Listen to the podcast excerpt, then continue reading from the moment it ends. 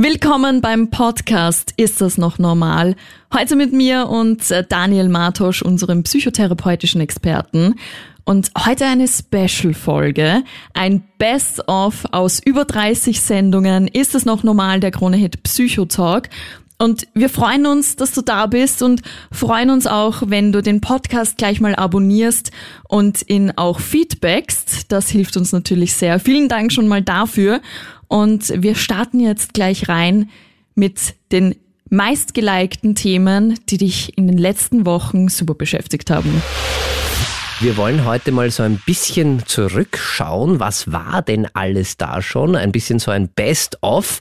Und da hat es ganz, ganz viele Themen gegeben von, wo bekomme ich überhaupt psychische Hilfe oder wo bekomme ich Hilfe, wenn ich psychische Probleme habe? Schauen wir uns gleich äh, im Detail an. Was hat das alles irgendwie, wenn man so Psyche hat, ist ja immer ganz viel mit Emotionen. Was hat, was sind Emotionen mhm. überhaupt? Dann haben wir heute noch irgendwie Suchtthematik, die wir schon einmal hatten, die sehr, sehr spannend ist und äh, Absolut, äh, ja. wirklich eine ernstzunehmende Erkrankung. Borderline wollen wir heute noch ein bisschen schauen. Trauma, was ist ein Trauma genau?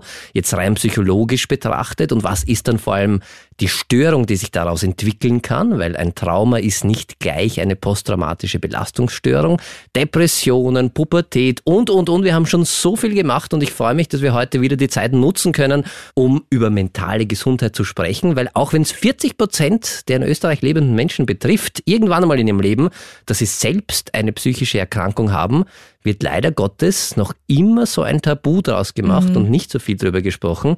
Und wir wollen das ändern und wollen 100% vorurteilsfrei und ohne Tabus einfach drüber reden und gerne auch mit dir, wenn du was zu sagen hast. Genau, vorab habe ich dich auch in unserer Insta-Story gefragt, ob du denn über psychische Erkrankungen auch sprichst und über deine mentale Gesundheit. Und ich muss sagen, es hat mich positiv überrascht. Äh, ich glaube, schon langsam kommt auch so dieser Knackpunkt, dass man darüber quatschen kann, weil es haben doch sehr viele auch abgestimmt, ja, ich spreche Cool. Auf jeden Fall über meine mentale Gesundheit. Und das ist gut so. Und heute natürlich auch. Und davor aber noch ein riesen, riesen Dankeschön. Daniel, du hast es schon gesagt. Über 30 Sendungen mittlerweile. Und mhm. auch der Podcast wird super cool gehört auf KroneHit.at. Danke dir. Und äh, die Melina möchte jetzt auch noch was sagen. Ich wollte nur Danke sagen, dass ihr euch dem Thema widmet, also generell psychischen Problemen. Ich höre selber jede Woche den Psychotalk und ich finde, ihr macht das echt super und ich finde das voll wichtig, dass ihr generell einfach über diese Themen redet, ob es jetzt Mobbing ist oder Essstörungen oder was auch immer. Ich finde es einfach super, dass darüber geredet wird und ich glaube, dass das auch vielen vielleicht so ein bisschen die Angst nimmt oder die Unannehmlichkeiten und sich deshalb vielleicht viele doch dafür entscheiden oder da, dazu trauen, in Therapie zu gehen oder auch mit Freunden oder Familie drüber zu reden. Und ja, danke und weiter so. Oh, das ist aber Voll sehr lieb. cool, danke liebe Melina. Und Vielen machen Dank. wir doch gleich, oder? Genau. Der Krone-Hit Psychotalk. Heute äh, ein Best-of deiner Lieblingsthemen, deiner meistgehörten Folgen auf KroneHit.at und da ähm, auch eine Folge dabei, beziehungsweise ein Thema dabei. Wie finde ich denn überhaupt Hilfe? Und das ist eine wirklich berechtigte Frage. Und wenn man so wie ich als Psychotherapeut arbeitet, hat man das oft so gar nicht am Schirm, weil da ist man ja mittendrin genau. in diesem System. Und oft, äh, wenn man sich jetzt zum Beispiel den Fuß bricht, weiß man relativ eindeutig, was man machen soll. Also da ruft man die Rettung oder fahrt ins nächste Spital oder geht zum Arzt. Wenn ich jetzt wirklich Probleme mit meiner Psyche habe, wenn es mir nicht gut geht, dann ist oft ein bisschen schwieriger, weil man es auch nie gelernt hat und mhm. weil das ja auch niemand äh, so in der Schule oder wo auch immer äh, einem sagt, was mache ich da. Und deshalb finde ich ganz, ganz wichtig und ein wichtiges Thema. Und es gibt ja auch so viele Fragen, was ist ein Psychotherapeut, eine Psychotherapeutin, dann gibt es Psychologinnen, dann gibt es noch. Psychiater, dann gibt's noch Ärzte und da mal ein bisschen Licht ins Dunkel zu bringen, ist ganz, ganz wichtig. Also fangen wir vielleicht von vorne an was ist was? Ein, also wir können es wieder ein bisschen mit äh, einem Beinbruch irgendwie vergleichen. Vielleicht ist das hilfreich. Wenn ich mir den Bein breche, dann gehe ich ja zunächst einmal zu einem Arzt. Das wäre bei psychischen Problemen, wäre das der Psychiater. Das heißt, ein Psychiater ist der, der vorher Medizin studiert hat, dann eine Facharztausbildung zum Psychiater, zur Psychiaterin gemacht hat. Und der kann einmal sehr, sehr gut einschätzen, was gibt's da. Und der schickt dann weiter. Der kann dann zu einer Psychologin schicken. Da gibt es jetzt auch Unterschiede. Es ist ein bisschen komplex ist es schon. Da gibt es klinische PsychologInnen, die arbeiten ganz normal wie Psychotherapeutinnen auch mit Patienten. Das heißt, das ist dann nach der Erstbegutachtung oder wenn man sagt, okay, das ist das, braucht es da Medikamente, macht der Psychiater und dann geht's weiter entweder zur klinischen Psychologin oder zur Psychotherapeutin, zum Psychotherapeuten. Und da wird dann, das kann man ein bisschen vergleichen, mit, äh, wenn wir beim Beinbruch sind, also der Arzt, der Psychiater versorgt akut. Was gibt's da mhm. zu machen? Das heißt, er legt einen Gips an und dann geht's weiter in die Reha, mehr oder weniger. Und da kann ich dann schauen, was kann ich da machen, um vielleicht wieder gerade gehen zu lernen. Wie kann ich äh, meinen Beinbruch möglichst irgendwie ja gut äh, überwinden, so dass ich nachher keine Probleme mehr habe. Und vielleicht auch, wenn der Beinbruch daher gekommen ist, dass ich ein Leben lang schon irgendwie mein Bein falsch belastet habe und dass das dann zu einem Ermüdungsprozess Bruch geführt hat, wenn man jetzt in diesem Bild bleibt, dann was kann ich da vielleicht anders machen? Und das wäre dann der klinische Psychologe oder der Psychotherapeut. Und dann gibt es noch den Psychologen, muss man auch noch dazu sagen, der nicht klinisch arbeitet. Das ist der, der eine Diagnose erstellt. Das wäre dann mehr oder weniger der Röntgenarzt, mhm. der mal schaut, was ist denn da überhaupt. Also das sind die drei Sachen. Und wie komme ich zur Hilfe? Ganz wichtiger Punkt, wenn es wirklich schlimm ist. Und dann sollte man auf jeden Fall einmal, weil den hat man meistens zur Hand, zu einem Hausarzt oder mhm. zu seinem Hausarzt, zu seiner Hausärztin gehen. Und äh, wenn man das nicht möchte und sagt, ich möchte lieber zu einem Psychotherapeuten, zu einer Psychotherapeutin gleich gehen oder zu einem Psychiater, auch das ist möglich. Wirklich im Internet gibt's tolle Angebote, da kann man einfach googeln, Psychotherapeut in meiner Nähe im besten Fall, das macht Sinn. Da gibt's, wir haben es auf KroneHit.at, haben wir so einen Leitfaden auch zusammengestellt, zusammengestellt, wo man sich da am besten hinwenden kann, wo man die auch finden kann. Und dann wirklich keine Angst haben, einfach anzurufen. Oder viele haben mittlerweile auch schon eine Homepage, einfach einmal eine Mail hinzuschreiben. Und bitte auch, das ist ein wichtiger Punkt noch, nicht gleich die Hoffnung aufgeben, wenn man nicht gleich durchkommt oder nicht gleich jemanden erreicht, weil das hat einen Grund, warum Psychotherapeutinnen nicht gleich abheben können weil aus datenschutzrechtlichen Gründen, und das ist auch ganz wichtig, wir, okay. wir Psychotherapeutinnen haben eine absolute Schweigepflicht. Mhm. Das heißt, alles, was zwischen Psychotherapeut und Patient oder Klient passiert, muss unter uns bleiben. Das heißt, aus, aus dieser Sicht ist es auch nicht möglich, da jemanden eine, eine, eine Sprechstundenhilfe anzustellen, mhm. weil das ja schon ein Patientenkontakt ist. Das heißt, okay. wenn man bei einem mhm. Psychotherapeuten mhm. anruft, dann ruft man meistens direkt, direkt. an okay. und es kann natürlich sein, dass der gerade in einer Sitzung ja. ist und dann kann er nicht abheben und dann wird er aber meistens zurückrufen. Das heißt nicht irgendwie gleich aufgeben, sondern ich habe da jetzt keinen erreicht, sondern kann sein, dass es ein bisschen dauert, weil der Kontakt eben persönlich hergestellt mhm. werden soll und muss. Und wir haben eine ganze Sendung schon drumherum gemacht, wo wir noch einige Sachen im Detail vorstellen und da lohnt sich vielleicht auch einmal in den Podcast hineinzuhören. Den findest du auf KroneHit.at und überall, wo es Podcasts gibt und machen gleich auch mit dem nächsten Thema weiter, das dich auch sehr beschäftigt hat. Es geht um Emotionen. Was lösen Emotionen in dir aus? Äh, was haben Emotionen eigentlich mit mentaler Gesundheit zu tun? Darüber quatschen wir gleich. Emotionen, ein ganz großes Thema und ein sehr breit gefächertes Thema. Emotion ist nicht nur Freude, Trauer oder ähm, Angst. Emotion ist so viel mehr. Was ist, was ist Emotion überhaupt? Das ist eine super Frage, weil Emotion ist mehr oder weniger oder mehr oder weniger Emotion kann man sagen, ist die Grundlage unseres Lebens. Jeder Mensch hat Emotionen. Also weil man das ja oft hört, der hat keine Emotionen oder der ist äh, komplett gefühlskalt. Das geht nicht. Emotionen haben wir von Geburt an kulturübergreifend. Also es gibt keinen Menschen, der keine Emotionen auf diesem Erdball hat. Das ist so in uns drinnen.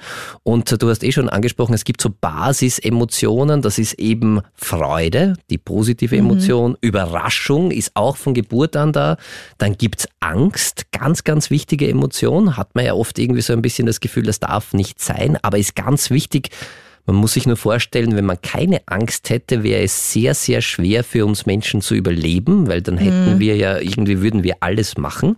Also Stimmt, es hat schon äh, auch diese negativen Emotionen haben eine ganz, ganz wichtige Bedeutung. Dann gibt's noch als Basisemotion die Wut, auch eine ganz, mhm. ganz wichtige Emotion, weil in Wirklichkeit sagt uns die Wut ja nur, dass hier irgendjemand oder irgendetwas eine Grenze bei mir überschritten hat und dass ich mich wehren muss Und deshalb ist eine Emotion auch äh, ganz wichtig, auch wenn sie sich nicht so gut anfühlt, weil sie ganz viel Energie freigibt. Das heißt, wenn ich die Emotion Wut habe, dann habe ich auch Kraft, mich zu wehren im besten Fall. Dann gibt es auch noch eine überlebensnotwendige Emotion, die man auch wahrscheinlich nicht so gerne hat, den Ekel. Okay, Seine stimmt, den hätte ich Basisemotion. gar nicht gedacht, dass Weil- das eine Basisemotion ist. Naja, brauchen wir auch zum Überleben, weil wir sollten uns vor Sachen, die uns nicht gut tun und Ja, die stimmt. giftig sind, die nicht gut schmecken oder auch äh, wenn tatsächlich irgendetwas kommt, was uns ekelt, ist es ein natürliches Zeichen, hey, das ist schlecht. Und dann gibt's auch noch eine Emotion, die, die auch noch zu den Basisemotionen gehört, ganz, ganz wichtig, das ist die Trauer und Verachtung. Brauchen wir auch, auch wenn's traurig ist, ja, aber gehört dazu, weil das ist wiederum dafür gemacht von der Natur, dass wenn wir mit, mit Trauer können wir Sachen überwinden und haben dann wieder Energie, uns neuen Sachen zuzuwenden. Also wie man vielleicht schon ein bisschen raushört, alle Emotionen, obwohl es, ob, egal ob sie negativ oder positiv sind, wie Freude, Liebe positiv oder eben negativ Angst, Wut, Ekel, Trauer, sind überlebensnotwendig für uns Menschen weil sie uns sagen, das, was gerade ist, das ist gut für dich, mach weiter, dann haben wir positive Emotionen. Und die negativen Emotionen, das sind keine schlechten Emotionen, sondern die sind genauso wichtig. Die sagen uns, hey, was da gerade ist, das ist nicht okay oder sei vorsichtig. Ebenso mit der Angst und pass ein bisschen auf oder mit der Wut, da verletzt jemand deine Grenzen. Also wehr dich. Das heißt, Emotionen sind überlebensnotwendig ohne Emotionen können wir ganz, ganz oder gar nicht überleben. Das brauchen wir. Wir brauchen Emotionen im Übrigen auch äh, im zwischenmenschlichen Kontakt. Das ist ganz, ganz wichtig. Wenn du traurig bist und weinst, dann signalisierst du ja auch etwas. Wenn du dich freust, dann signalisierst du etwas deinem Gegenüber. Das heißt, es ist ganz wichtig, auch für uns zwischenmenschlich äh, zu interagieren. Deshalb brauchen wir Emotionen. Und ja, äh, Emotionen können aber auch ganz, ganz häufig zu psychischen Problemen führen. Vor allem, wenn man den Umgang damit nicht richtig erlernt hat. Und das ist sehr häufig der Fall, weil brauchen wir nur zum Beispiel daran denken, dass so alte Klischees wie man ist nicht wütend, also gerade als Frau oder als Mädchen, das darf gar nicht sein. Oder man sollte keine Angst haben, man sollte im besten Fall nie traurig sein. Man darf sich nicht überschwänglich freuen. Stolz, eine, ein ganz wichtige, eine ganz wichtige Emotion für uns. Auch so Hochmut kommt vor dem Fall, Ja. wird uns ganz schnell irgendwie aberzogen. Oder man sollte nach außen hin nie Emotionen zeigen. Das ist ja auch so etwas, was man Mm, von, von stimmt, klein ja. auf oft irgendwie erlernt. Und dann kann es halt sein, dass man seinen Zugang zu Emotionen, wenn man das so verinnerlicht im Laufe seines Lebens, vor allem seines jungen Lebens, dass man da den Zugang zu seinen eigenen Emotionen ein bisschen verliert. Und das führt dann zu Problemen, weil wir die Emotionen halt brauchen, damit wir wissen, was brauche ich und äh, was tut mir gut und was schadet mir.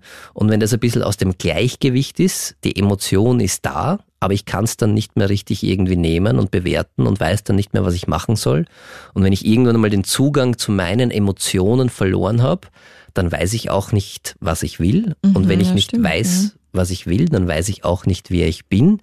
Und das führt mich dann tatsächlich in ein, ein, ein schweres Dilemma und das ist unaushaltbar, weil wir brauchen und wir haben ja diese Emotionen und deshalb ist der Umgang mit Emotionen essentiell und das ist nicht immer leicht äh, und weil es halt oft äh, Sachen gibt, die wir falsch gelernt haben und manchmal muss man auch ganz ehrlich sagen, ist das Leben nicht immer rosarot und alles ist nicht immer gut und wenn es zu viel von einer Emotion ist und dann kann es halt auch zu Problemen führen. Aber, und das ist auch ganz wichtig noch im Zusammenhang mit Emotionen, Emotionen bringen uns nicht um. Also Emotionen sind so wirklich so Hinweisgeber, die uns sagen, okay, das ist jetzt gut oder das ist schlecht. Aber Emotionen sind wie Wellen, die kommen und gehen. Und oft ist unsere Angst, warum wir Emotionen nicht zulassen, ist, weil wir glauben, Wir die werden nie aufhören und die werden uns komplett irgendwie fertig machen und manchmal, gerade bei Angststörungen, ist es wirklich so, dass man dann das Gefühl hat, das werde ich nicht aushalten und das kann ich nicht schaffen. Und da ist es dann die Aufgabe von Psychotherapie auch, einen Umgang mit diesen Emotionen äh, zu lernen oder einen richtigen Umgang zu erlernen, weil Psychotherapie ist nicht, dass wir nur noch positive Emotionen haben, sondern dass wir gut mit den Emotionen, die da sind, umgehen können. Und das ist, wie gesagt, oft ein sehr, sehr schwieriger Weg und nicht immer der schönste Weg weil negative Emotionen sind wichtig und deshalb muss man es manchmal auch zulassen. Aber da ist halt wieder die Frage, in welchem Ausmaß. Also es gibt da unterschiedliche, gibt es ganz viele, könnte man glaube ich zehn Sendungen füllen zum Thema sagen, Emotionen. Ein sehr breites äh, Ja, und ich, bevor Thema, ich mich ja. äh, da, da verliere, äh, wir haben eine ganze komplette Sendung schon einmal gemacht äh, zum Thema Emotionen, wo wir noch ein bisschen mehr in die Tiefe gegangen sind, was ich äh, nur kurz festhalten möchte, weil es mir so wichtig ist es gibt keine guten oder schlechten Emotionen, sondern Emotionen, egal welche da sind, die sind wichtig, weil sie Hinweisgeber sind in Wirklichkeit, was ich ganz persönlich in meinem Leben brauche und was mir gut tut oder was mir nicht so gut tut und dass ich etwas ändern sollte. Aber wie gesagt, bevor ich jetzt die nächsten zwei Stunden hier von Emotionen schwärme und nicht mehr aufhöre, es gibt einen Podcast dazu und wenn du Fragen hast, dann schreib mir. Ich liebe Emotionen. Unter 07711 27711 einfach per WhatsApp gerne deine Frage schreiben. Und äh, wir haben es ja schon festgestellt, Emotionen ein sehr breites und noch sehr tiefgründiges Thema. Und es gibt ja auch äh, emotional instabile Persönlichkeitsstörungen. Äh, und auch ein Thema einer Sendung war eine Borderline-Störung. Mhm. Und da war zu Gast äh, Leonie Rachel. Du kennst sie vielleicht von Insta oder auch ihrem Podcast. Und sie ist selbst ähm, erkrankt an der Borderline-Störung und spricht offen darüber. Und da hören wir gleich nochmal rein. Und Daniel, äh, du bist unser psychotherapeutischer Experte. Was ist denn Borderline eigentlich? Borderline ist eine Persönlichkeitsentwicklungsstörung, das heißt Borderline-Patienten oder die unter einer Borderline-Störung oder wie man mittlerweile sagt, einer emotional instabilen Persönlichkeitsstörung leiden, haben Probleme in der Beziehungsgestaltung. Also Persönlichkeitsstörungen sind immer Beziehungsstörungen, das heißt Menschen mit einer Persönlichkeitsstörung tun sich sehr schwer im zwischenmenschlichen Dasein. Okay. Und bei Borderline-Störung, da ist wahrscheinlich das Signifikanteste daran oder was man halt auch immer so kennt und hört, äh, dass die ex zu extremen Stimmungsschwankungen neigen und das kann sehr, sehr schnell sein. Also das mhm. kann wirklich von ich, du bist mein bester Freund, du bist der Mensch meines Lebens und am nächsten Tag bist du der größte Feind. Und da muss nicht mal was passiert sein? Da muss nicht wirklich was passiert sein dahinter. Da ist bei PatientInnen, die an einer Borderline-Persönlichkeitsentwicklungsstörung leiden, meist schon davor was passiert. Die haben halt diesen Umgang. Also erstens muss man sagen, eigentlich sind Borderline-Patienten Superheldinnen, weil die haben die unfassbare Gabe, höchst sensibel auf Emotionen zu reagieren. Okay. Also wenn man mit einem Borderline äh, oder mit einem, mit einem Menschen, der Borderline hat, und ich bin mit jemandem verheiratet, der das hat, also ich kann das aus erster Hand sagen, der spürt, sobald ich nur in den Raum komme, wie ich drauf bin. Wirklich? Und okay. da kann ich versuchen, das beste Pokerface auf der Welt zu haben. Das ist eigentlich eine unfassbare Gabe. Ja, die sind hochsensibel, was Emotionen anbelangt und leider ist das das Umfeld halt nicht. Mhm. Und deshalb kommt es da zu einer Störung, weil die halt ganz, ganz viel wahrnehmen und das Umfeld aber dann invalid, sagt man, ein, ein, ein invalidierendes Umfeld. Das heißt, da fühlt sich jetzt ein, ein, ein, ein Mensch, der, der so hochsensibel ist, völlig traurig weil er das einfach spürt und äh, bewertet halt manche Sachen viel intensiver als andere und bekommt dann von seiner Umwelt gesagt, na, das ist jetzt falsch, dass du traurig bist, weil da gibt es jetzt gerade nichts traurig zu sein, mhm. weil wir das Umfeld das nicht so wahrnehmen, weil, wir diese, weil wir diese Gabe nicht haben. Und dann bleibt irgendwann über leider bei diesen Menschen, die an einer äh, emotional instabilen äh, Persönlichkeitsstörung erkranken, dass sie ihren Emotionen nicht trauen können weil sie ja zurückgemeldet bekommen, okay, was ich fühle, ist offenbar falsch, mhm. weil alle drumherum sagen mir, dass das falsch ist und deshalb ist dann mit mir irgendwas falsch. Und dann, dann kappt sich irgendwie dieser Zugang, wenn man das oft genug erlebt hat, dann kann man seinen eigenen Emotionen nicht mehr vertrauen mhm. und dann hat man irgendwie keinen Zugang mehr zu sich selbst und dann kommt es halt dazu, dass das nur noch gespürt werden kann, die Emotion, wenn sie ganz, ganz hochintensiv ist also wenn es wirklich in einem Extrembereich ist, alles was drunter ist, was wir so normal wahrnehmen, nehmen Menschen, die eine Borderline-Persönlichkeitsstörung haben, nicht mehr so wahr. Und dann kommt es halt zu diesen Extremen, dass halt einmal du bist der Mensch meines Lebens und ich liebe dich über alles mhm. und dann im nächsten Moment, das was dazwischen ist, wird nicht wahrgenommen, kann es auch eben sein, dass da wieder ein Extrem kommt, aber in die andere Richtung. Das heißt, Stimmungsschwankungen sind extrem. Außerdem bei Menschen, die an einer emotional instabilen äh, Persönlichkeitsentwicklungsstörung leiden, sehr, sehr häufig auch weil das einen irrsinnigen Druck macht, wenn man äh, keinen, keinen Zugang zu Emotionen hat und nur diese Hochanspannungsphasen erleben kann kommt sehr häufig zu selbstverletzenden Verhalten. Oh, das okay. heißt, das passiert oft, das braucht man dann wirklich, das ist so eine Anspannung, wenn man da mit Menschen äh, spricht, die das haben, die kaum aushaltbar ist ohne Hilfe. Mhm. Und dann braucht es irgendein Ventil. Und dann kommt es halt dazu, dass man sich dann selbst verletzt okay. oder auch äh, vielleicht sehr impulsives Verhalten hat, Suchtverhalten häufig oder Essstörungen entwickelt und wirklich sehr, sehr schwer sich tut, so im Alltagsleben, weil man das nie gelernt hat und weil man so hochsensibel ist und dann irgendwann mal lernen musste, dass ich muss das alles, was da bei mir ist, das ist falsch und deshalb muss ich es wegpacken und ich kann es nur noch in diesen Extrembereichen wahrnehmen. Und äh, wir haben da eine Sendung gehabt, wo Leonie Rachel da war, äh, die man ja von Insta kennt und auch einen Podcast, Couchgeflüster heißt er, glaube ich, kann man kurz an dieser Stelle sagen, hat und die da war und wirklich eindrucksvoll davon erzählt hat, auch von, von wie sie damit umgeht. Und sie hat mittlerweile sehr, sehr gut gelernt, damit umzugehen. Also Podcast ist äh, dringende Empfehlung, unbedingt nachhören mit Leonie äh, Rachel.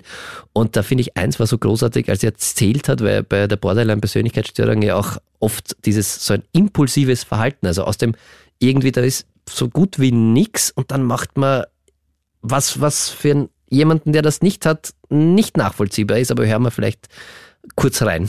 Ja, also mein impulsives Verhalten war so, dass ein damaliges, also es war nach meiner Uni, ein Gspusi mich nicht umarmen wollte, ich daraufhin eine Flasche Rotwein geäxt habe, mir äh, betrunken einen Flug nach Berlin gebucht habe und dann nach Berlin gezogen bin und dort gelebt habe.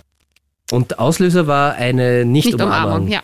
Okay, ja, das könnte man durchaus glaub, äh, als impulsives Verhalten. Wenn mich jemand nämlich Level fragt. God. ja, okay. Schön, dass du jetzt drüber lachen kannst. Ja, aber damals war das ganz schlimm für mich. Also das glaube ich ja. Es war ja. ja auch für mein Umfeld nicht wirklich so tragfähig. Also ich habe ja auch sehr viele Menschen durch mein Verhalten verloren. Hm. Muss man einfach ehrlich sagen. Ich habe mich auch damals, also nicht damals, zu dem Zeitpunkt, aber zu einem späteren Zeitpunkt auch mit meiner besten Freundin. Ich wollte gerade fragen, war das eher in romantischen Beziehungen, in Gspusis oder war das wirklich auch in Freundschaften und generell, generell. im Umfeld? Also ganz früher würde ich sagen, also so Anfang 20, wir reden von Anfang 20, war es generell. Mhm. Dann durch eben Therapie hat sich eigentlich darauf eigentlich ab ich würde sagen, so ab 27 war es dann eigentlich fast nur noch mehr in Beziehungen. Mhm. Und jetzt ist es wirklich so punktuell an gewissen Menschen, die mich noch sehr stark triggern. Mhm. sonst geht's Aber du weißt deine Trigger. Ich kenne meine Trigger, manchmal bin ich auch absichtlich dabei. Ja, allein der Umzug nach Berlin wegen einer Nicht-Umarmung. Nicht ja, also das ist, man kann sich das wirklich äh, schwer vorstellen und wenn du zu Hause auch irgendwie so das Gefühl hast, dass manchmal so massive Stimmungsschwankungen, die du nicht erklären kannst, dass du so das Gefühl hast, ich habe so eine, eine irrsinnige Anspannung, die ich irgendwie loswerden muss, dann bitte unbedingt Hilfe holen. Das ist wichtig. Es kommt auch zu ganz, ganz vielen, weil das so unaushaltbar ist. Also das ist wirklich eine ernstzunehmende Erkrankung. Und auch wenn man mit der Leonie, die ja jetzt schon viel Therapie gemacht hat und mittlerweile drüber lachen kann, aber das ist wirklich ernst zu nehmen. Da kann es auch zu Suizidversuchen sehr, sehr häufig kommen, weil das wirklich so schwer aushaltbar ist und eben auch zu selbstverletzenden Verhalten oder auch zu einer Essstörung, die sich daraus entwickeln kann.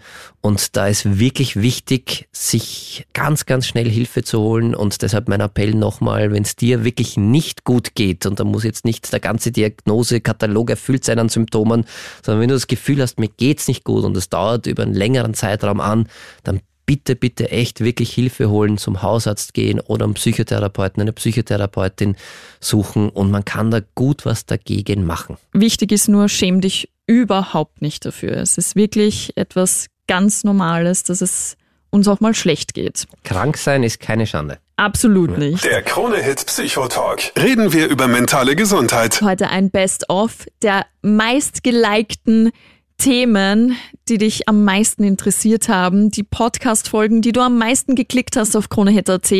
Und jetzt ein Thema, Sucht. Ich kann mich noch erinnern, in der Sendung war ich damals mit dabei mhm. und es war wirklich spannend, weil Sucht, man sagt ja schnell mal, boah, ich bin süchtig danach. Mhm. Nach etwas Süßem zum Beispiel oder ah, ich bin süchtig nach Schokolade. Aber was ist Sucht wirklich oder was ist süchtig sein eigentlich? Süchtig ist man laut des Diagnosekatalogs des Internationalen, wenn drei von den folgenden sechs Punkten über einen Zeitraum von mindestens sechs Monaten anhalten. Also du kannst okay. jetzt gerne irgendwie mitmachen. Drei Sachen. Was hast du gesagt? Schokolade oder was ist es bei dir? Oder Handy? Es gilt ähm, nämlich auch für Verhaltenssüchte. Schokolade ist, äh, und Handy tatsächlich nicht. Ich würde jetzt sagen, wonach bin ich süchtig? Hm. Oder ich sage, ich ja? bin süchtig nach Wow, jetzt hast du mich zu schnell gefragt. Fällt es dir schwer? Fang mal anders an. Oder ich mache mal die Symptome, schau mal, äh, ob das beim Handy vielleicht nicht doch ein bisschen ins Richtung, in Richtung Suchtverhalten geht. Okay. Also, also Nummer eins wäre, ich habe eine Toleranzentwicklung. Das heißt, wenn ich am Handy drücke, oder wir könnten auch sagen bei Social Media oder so, das gibt mir ein gutes Gefühl, sonst würde ich es ja nicht machen. Und äh, es gibt Toleranzentwicklung, heißt, ich mache das und brauche aber immer mehr davon für denselben Effekt. Zum Beispiel bei Substanzabhängigkeiten, also nehmen wir Alkohol her. Ich kann, brauche immer okay. mehr Alkohol, um denselben Effekt zu haben. Das heißt, mhm. ich habe eine Toleranzentwicklung. Das gibt es aber auch bei Verhaltenssüchten und deshalb braucht man dann auch immer mehr Zeit dafür. Punkt zwei körperliche Entzugserscheinungen. Das heißt, wenn ich das nicht habe, die Substanz oder auch das Verhalten gerade nicht machen kann, dann fängt es an, tatsächlich mir nicht gut zu gehen. Und okay. jetzt überlege mal, wenn als du das letzte Mal ein Handy irgendwo liegen hast lassen, falls das passiert ist, ob es da nicht auch sowas wie leichte ein körperliches Unwohlsein gegeben hat oder auch ein geistiges, uh, um Gottes Willen, das geht nicht und dass man da Sachen macht, die man dass es nicht egal ist. Sagen wir so. Egal ist es auf jeden Fall nicht. Ähm, ich habe äh, tatsächlich vor einer Woche mein Handy zu Hause vergessen. Okay. Und bin dann äh, nochmal nach Hause gefahren, aber nur, weil ich einen Termin am Nachmittag hatte und diese, Term diese Telefonnummer in meinem Handy eingespeichert war und nirgendwo anders. Und ich mir dachte, okay, wenn ich zu spät komme oder der Termin mich erreichen will, dann bin ich nicht erreichbar. Und das war wirklich ein wichtiger Termin. Okay. Und deswegen war in diesem Moment, äh, war es schon eine kleine Katastrophe, dass ich das Handy zu Hause liegen lassen habe. Großartig. Ich möchte ja auch keine Sucht unterstellen. Ich möchte nur irgendwie die, die Kriterien durchgehen. Also zweiter Punkt wäre wirklich Entzugserscheinungen. Kennt man ja sehr gut auch von substanzabhängigen Süchten. Also wenn jemand, der eine Alkoholerkrankung hat oder der heroinsüchtig ist oder welche Substanz auch immer, wenn er die Substanz nicht mehr bekommt, dann beginnt es halt wirklich körperlich auch irgendwie weh zu tun. Und das ist ein ganz wichtiger Punkt, weil ich arbeite in einer Klinik hauptsächlich mit Alkoholabhängigen und Alkohol mhm. ist sehr, sehr weit verbreitet, aber sehr, sehr gefährlich. Über 400.000 Menschen in Österreich sind wirklich äh, diagnostiziert alkoholkrank, okay. die Dunkelziffer viel, viel höher. Und was bei den Entzugserscheinungen beim Alkohol wirklich, das ist der einzige Entzug, der lebensgefährlich sein kann. Das heißt, wenn man eine Alkoholabhängigkeit hat, dann ist es gefährlich, von heute auf morgen aufzuhören. Das mhm. kann man mit anderen Substanzen machen.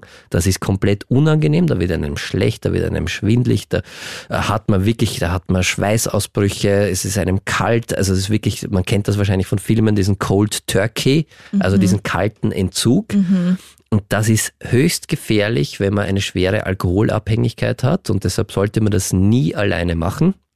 Also wenn man wirklich lang abhängig ist, dann kann es nämlich wirklich zu einem Delir, also in so einen Bewusstlosigkeitszustand kann man dann kommen und da kann man einen epileptischen Anfall bekommen, wirklich? weil der Körper okay. wirklich so reagiert, wenn Alkohol entzogen wird. Okay. Und deshalb sollte man das nie irgendwie auf eigene Faust zu Hause machen, sondern nur unter medizinischer Aufsicht. Also Alkohol, wirklich gefährliche Substanz. Ein und bei Drogen ist das nicht so? Bei Drogen ist das nicht so, nein. Also bei okay. Drogen ist es höchst unangenehm und äh, deshalb fällt es auch sehr, sehr schwer und ja. hat man auch diese Entzugserscheinungen, aber es kann nicht dazu führen, oder es führt nicht dazu, dass man dann wirklich auch einen epileptischen Anfall bekommen kann und äh, wirklich äh, in Lebensgefahr ist. Das okay. ist äh, bei Alkohol eine Ausnahme und trotzdem ist Alkohol erlaubt.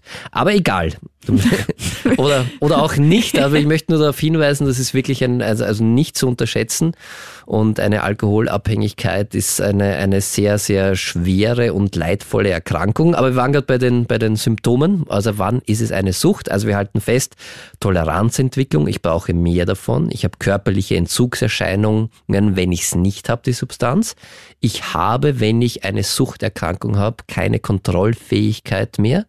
Und die Kontrollfähigkeit heißt konkret, ich habe keine Kontrolle, wann ich damit beginne, mit äh, okay. dem Substanzkonsum. Ich kann mir zum Beispiel vornehmen, heute möchte ich erst ab 18 Uhr irgendwie was trinken und schaff's aber nicht, verliere da die Kontrolle. Ich habe okay. keine Kontrolle über die Dauer des Konsums.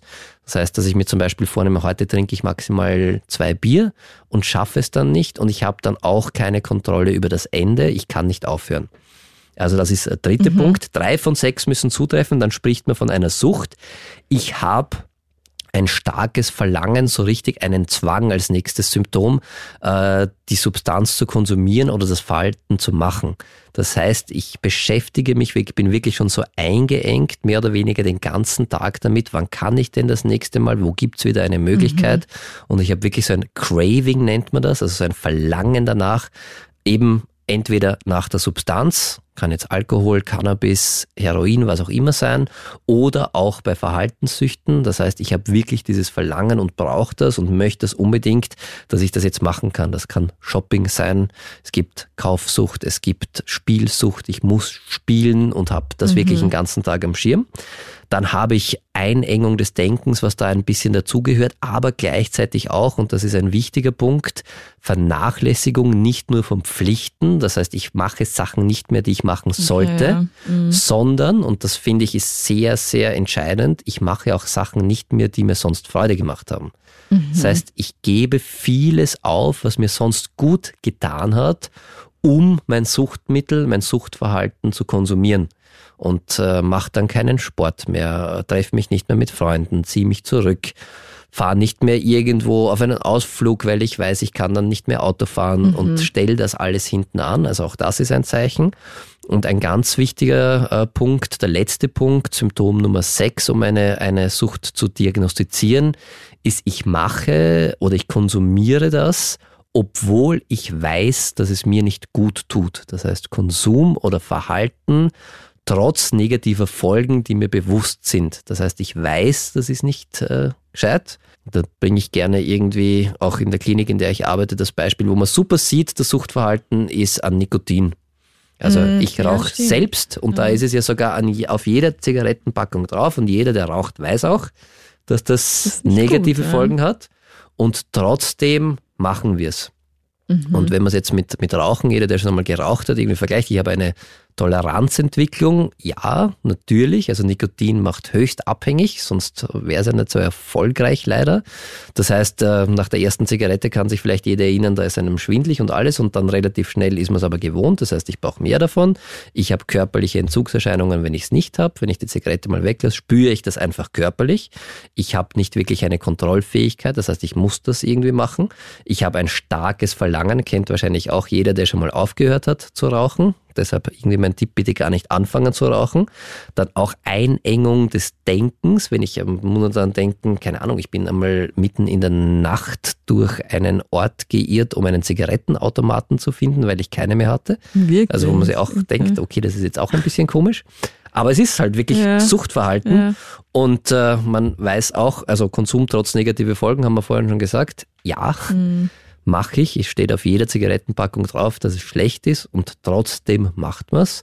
Und wenn eben drei, nur drei von diesen sechs Symptomen zutreffen, dann kann man von, einem, von einer Sucht sprechen oder von einer Suchterkrankung sprechen und dann sollte man sich auch im besten Fall Hilfe holen, weil das halt auch sowohl körperlich massive Schäden mit sich zieht, aber was man halt auch vor allem bei Alkohol oder auch bei illegalen Drogen oder auch bei Verhaltenssüchten wie äh, Kaufsucht oder Spielsucht, das hat halt natürlich auch soziale Folgen. Mhm.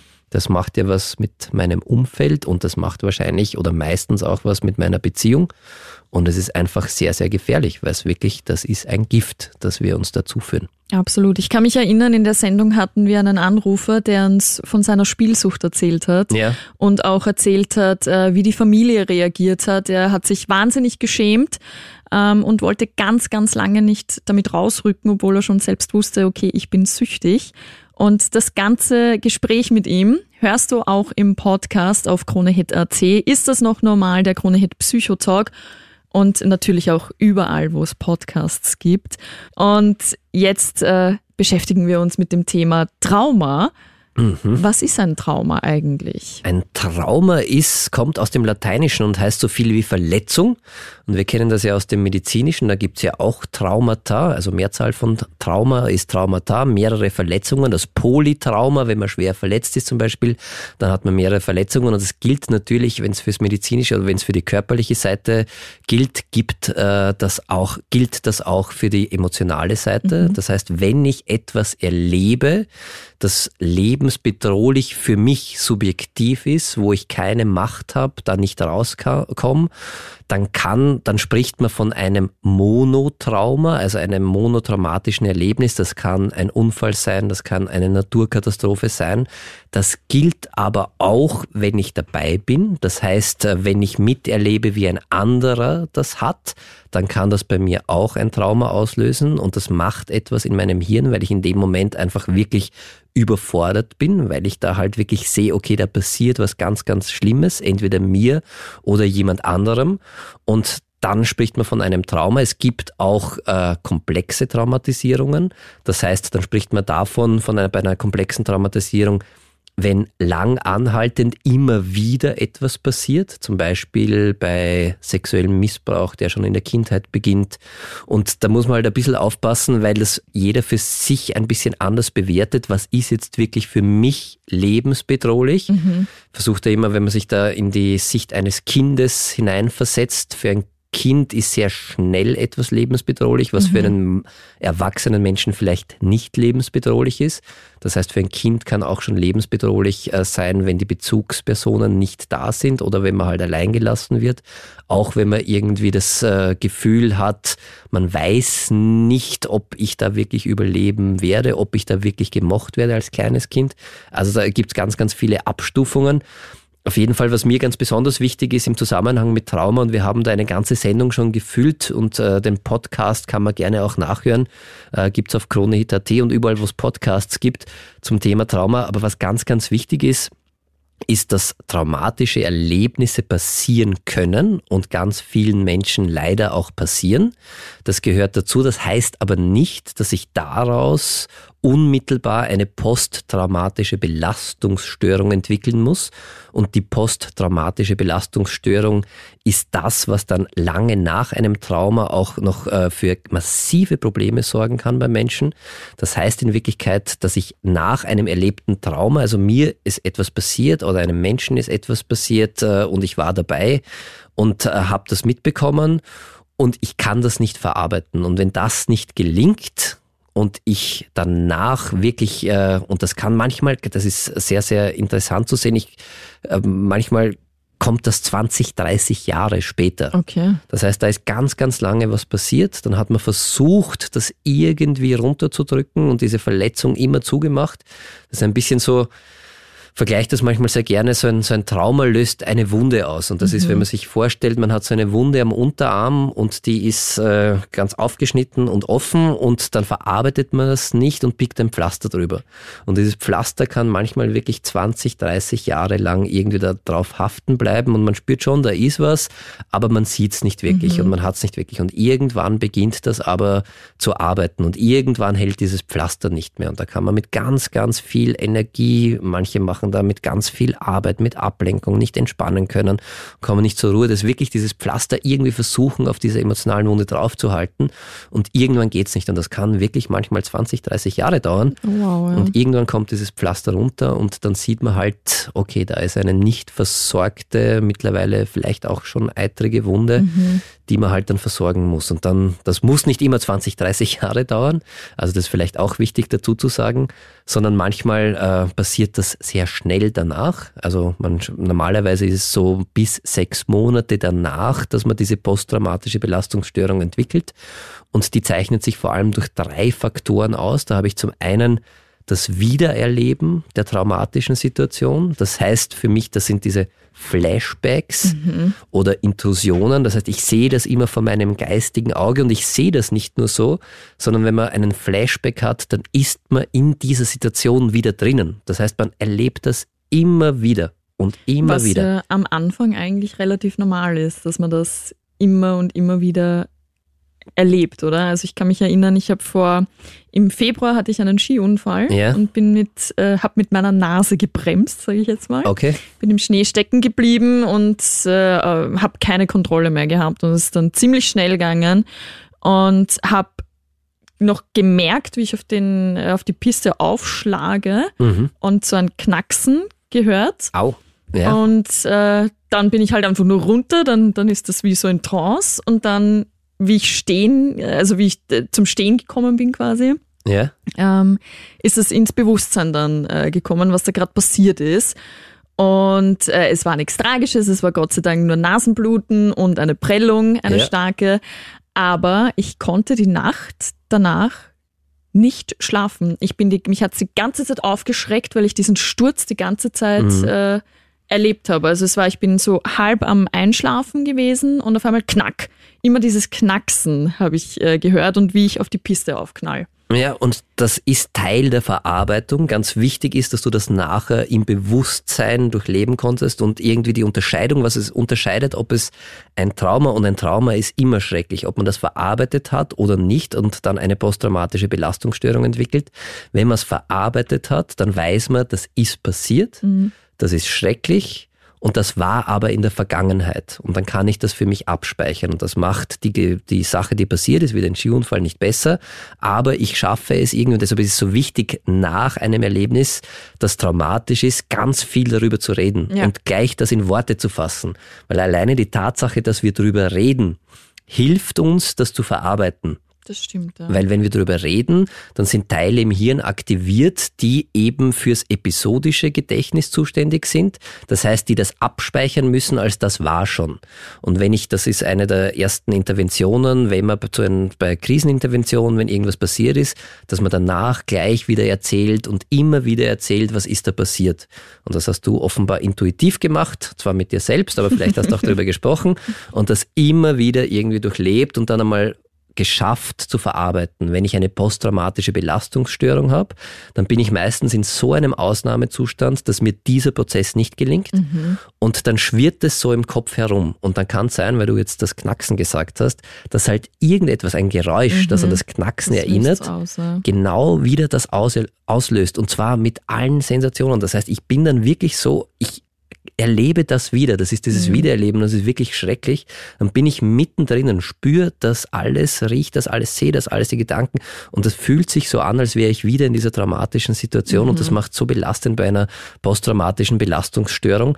Außerdem entwickle ich weil das so schlimm ist, entwickle ich dadurch ganz viel Vermeidung. Das heißt, ich mache ganz viele Sachen nicht, die nur annähernd daran irgendwie herankommen können. Das heißt, da würdest du wahrscheinlich nie wieder in Richtung Berg schauen. Und dich, das kann sich aber ausweiten und dann würdest du vielleicht irgendwie sagen, okay, mir könnte ja auch rein theoretisch im Stiegenhaus das passieren und ich könnte auch runterfallen. und das heißt, ich vermeide immer mehr und es weitet sich immer mehr aus. Und der dritte Punkt, der ganz wichtig ist, um, äh, oder ganz wichtig, der sehr, sehr leidvoll ist, wenn man eine posttraumatische Belastungsstörung hat, der auch oft mit einhergeht, ich habe so eine Übererregung. Das heißt, ich bin permanent auf der Hut, weil ich ja nicht Okay. weiß, dass das in der Vergangenheit war. Ich kann das nicht abspeichern und mein Hirn hat das nicht geschafft und da braucht es eben dann Psychotherapie, um das äh, zu unterstützen, damit das funktioniert. Und da braucht es dann eine, eine, eine spezielle Traumatherapie, um das zu schaffen. Und es ist ganz, ganz wichtig, das zu machen, weil diese drei Symptome, die wirklich extremst einschränkend im Leben sind. Also ich wiedererlebe das die ganze Zeit. Ich vermeide ganz, ganz viel, was ich eigentlich gerne machen würde. Und ich habe so eine permanente Angespanntheit. Ich kann nicht mehr schlafen. Ich hab, äh, bin die ganze Zeit, glaube ich, dass irgendwo was passieren kann. Ich habe Konzentrationsschwierigkeiten und bin halt wirklich immer angespannt. Mhm. Und das äh, wirkt sich natürlich auch körperlich aus.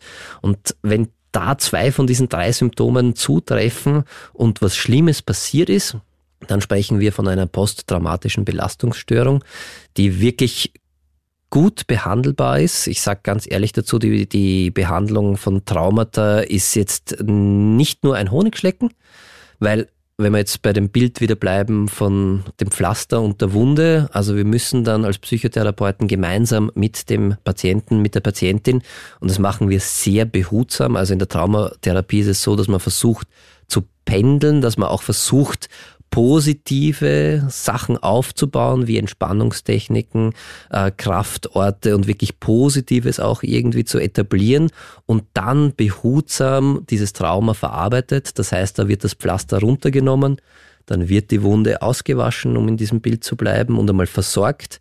Und dann können wir gemeinsam in einem längeren Prozess daran arbeiten, dass diese Wunde gut verheilen kann. Mhm. Und dann bleibt vielleicht eine Narbe zurück, aber die Wunde macht keine Probleme mehr, sondern das Trauma kann man nicht ungeschehen machen, aber das ist das Ziel der Traumatherapie und das funktioniert sehr gut, äh, dass man das eben gut verarbeiten kann für sich. Und äh, ja, es ist ein, ein sehr, sehr umfassendes, ein sehr umfassender Bereich auch wieder. Und äh, die Traumatherapie ist äh, ganz speziell und da gibt's auch wirklich gute Einrichtungen und da kann man, wenn, wenn einem sowas passiert ist, es gibt bei vielen Psychotherapeuten auch, die haben so Zusatzausbildungen gemacht, die extra Traumatherapeuten sind. Wenn einem da was passiert ist, dann bitte unbedingt Hilfe holen. Es gibt einen Weg daraus.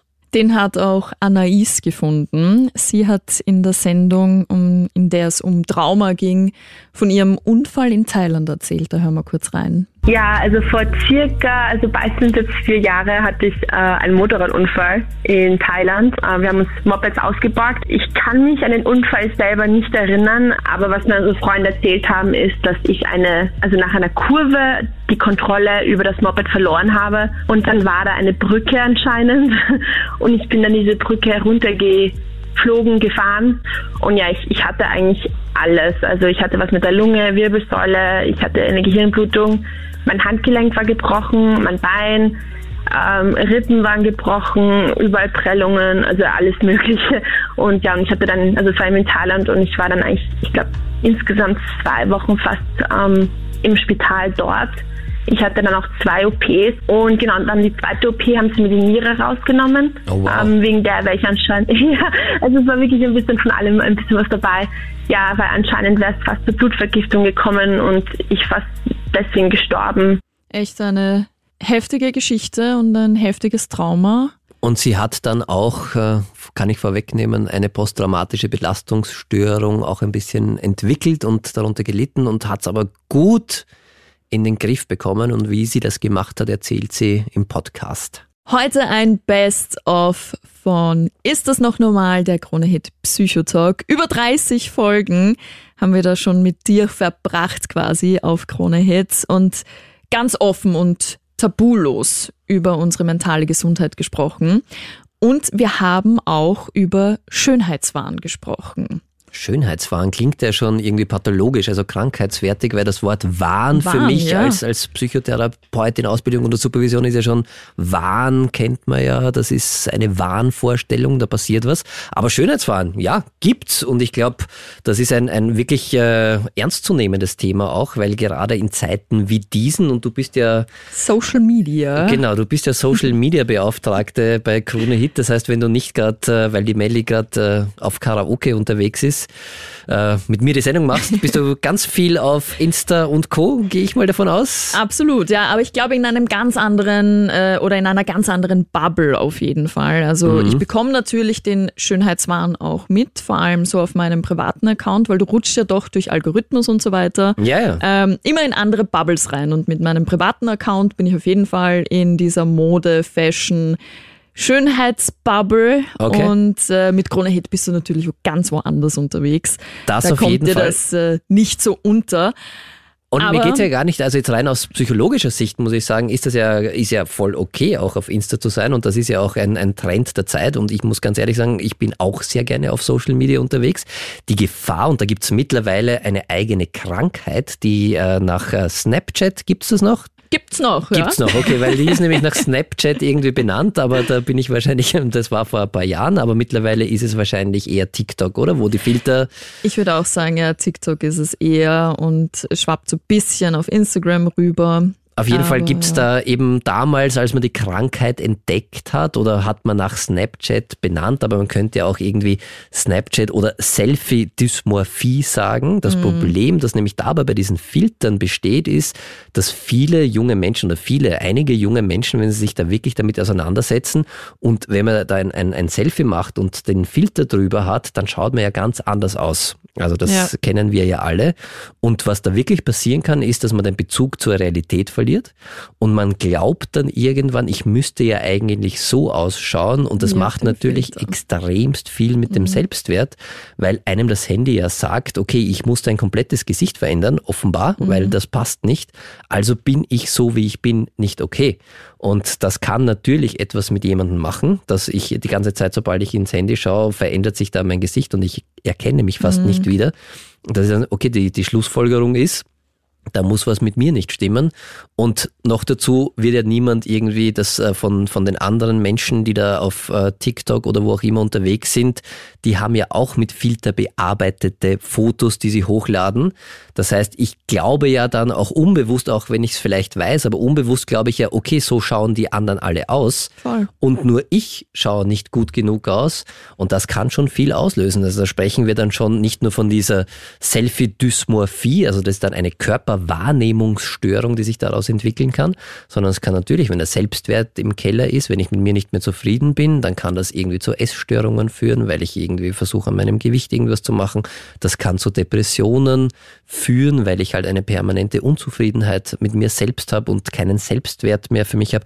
Das kann aber auch zu Verhaltenssüchten führen. Also ist nicht zu unterschätzen. Und da sollte man ein bisschen aufpassen und äh, vielleicht auch dieses äh, Bewusstsein für sich haben, okay, die anderen zeigen ja da auch etwas, was gar nicht so der Realität entspricht und deshalb da ein bisschen vorsichtig sein. Wir haben auch in der Sendung damals, kann ich mich erinnern, mit einem Schönheitschirurgen gesprochen, der äh, das auch in seiner Praxis durchaus ein bisschen schon wahrnehmen kann, dass da was passiert, also dass da vor allem bei jungen Mädels äh, der Drang ist, ich muss da was richten lassen, weil ich möchte so ausschauen wie am Filter. Ja, das finde ich ehrlicherweise wirklich, wirklich schockierend. Also ich judge niemanden, der sagt, ich brauche jetzt diese Schönheits-OP oder die äh, aufgespritzten Lippen oder so, damit ich mich wohler fühle.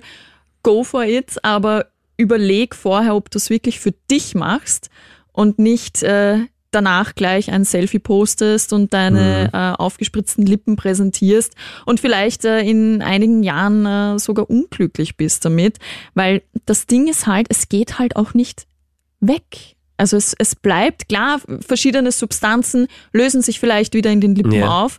So im Game bin ich jetzt auch nicht, dass ich mich da äh, super auskenne.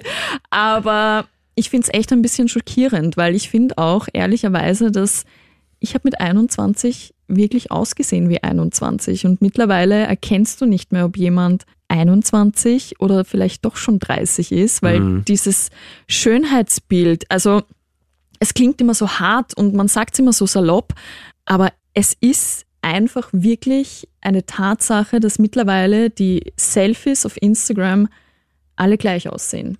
Du Ja. wirst, wenn du mir jetzt fünf Selfies hinlegst und es sind fünf verschiedene ähm, Frauen oder Männer, egal jetzt, Ja. das passiert ja sowohl bei Frauen als auch bei Männern.